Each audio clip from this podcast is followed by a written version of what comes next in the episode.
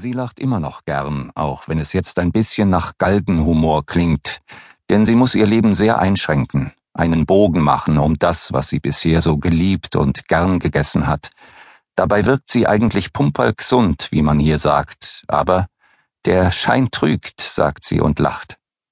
Eigentlich lebt sie im Schlaraffenland, und so hat sie sich gefühlt, bevor sie krank wurde. Die Würste stets griffbereit, Fleisch so oft sie wollte, Sie verdreht glückselig die Augen, wenn sie davon erzählt.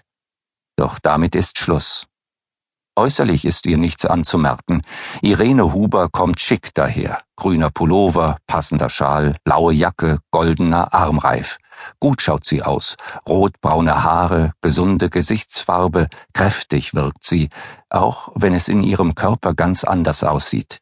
Sie hat verengte Blutgefäße, und als sie deswegen im Krankenhaus war, schon auf dem OP-Tisch lag, da hat sie einen Herzinfarkt erlitten. Ein ganz junger Oberarzt und eine Helferin waren dabei, und dann hab ich gesagt, ich krieg jetzt Schmerzen, das brennt, das brennt, ich halt's nimmer aus, macht's irgendwas. Um Gottes Willen hat er auf einmal geschrien, es pressiert, schnell, schnell. Die Schwestern sind umeinander geschossen, die haben Spritzen fallen gelassen, die waren total nervös und durcheinander. Und du liegst dann da wie im Film. Ich hab gedacht, das ist jetzt das letzte, Irene, das war dein Leben, du musst jetzt sterben. Du kriegst ja alles mit, du kriegst mit, wie die hektisch werden und wie die um dein Leben kämpfen, um deins, du bist der Hauptdarsteller da. Und er hat sich immer wieder umgeschaut und geguckt, ob ich die Augen noch offen hab oder ob ich weg bin. Das werde ich nie vergessen.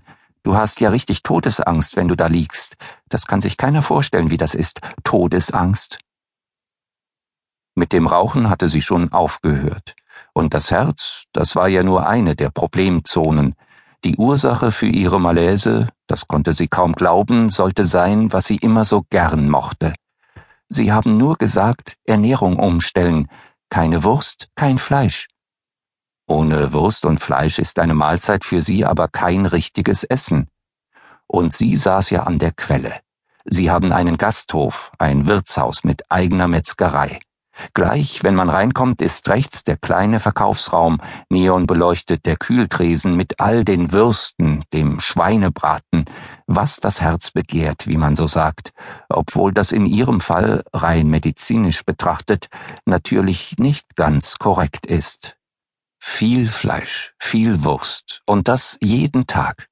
Was früher das Privileg der Reichen war und von Metzgern natürlich, das können sich heutzutage, zumindest hierzulande, fast alle leisten. Bisher galt das als Fortschritt. Doch womöglich ist es eher ein Fluch. Dabei scheint es ja sehr schön, dass es jeden Tag Fleisch geben kann. Das Schlaraffenland ist demokratisiert worden. Das billige Schnitzel, der billige Hamburger, sie galten als Errungenschaften einer Zivilisation, die im Fleischgenuss gipfelte, als eine Art Menschenrecht. Und es galt ja auch als gesund. So wertvoll wie ein kleines Steak. Fleisch ist ein Stück Lebenskraft. Die Milch macht's. Soweit die Werbung. Die Wahrheit ist, es kann auch zu Problemen führen. Probleme, die man bisher nicht kannte, weil es das ja noch nie gab. So viel Fleisch und so günstig. Das gab es ja noch nie in der Menschheitsgeschichte.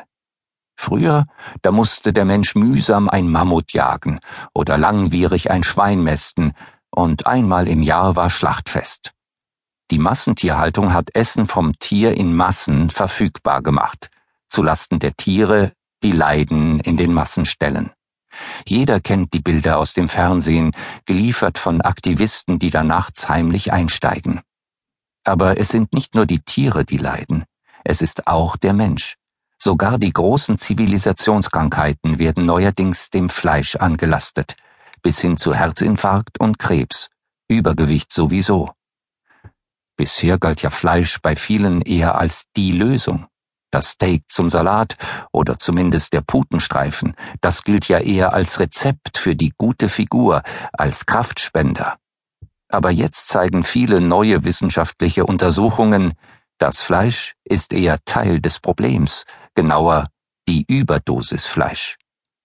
Jetzt gibt es ja jeden Tag Schnitzel, Hack und Putensteak, dank Sonderangebot bei Rewe und Co.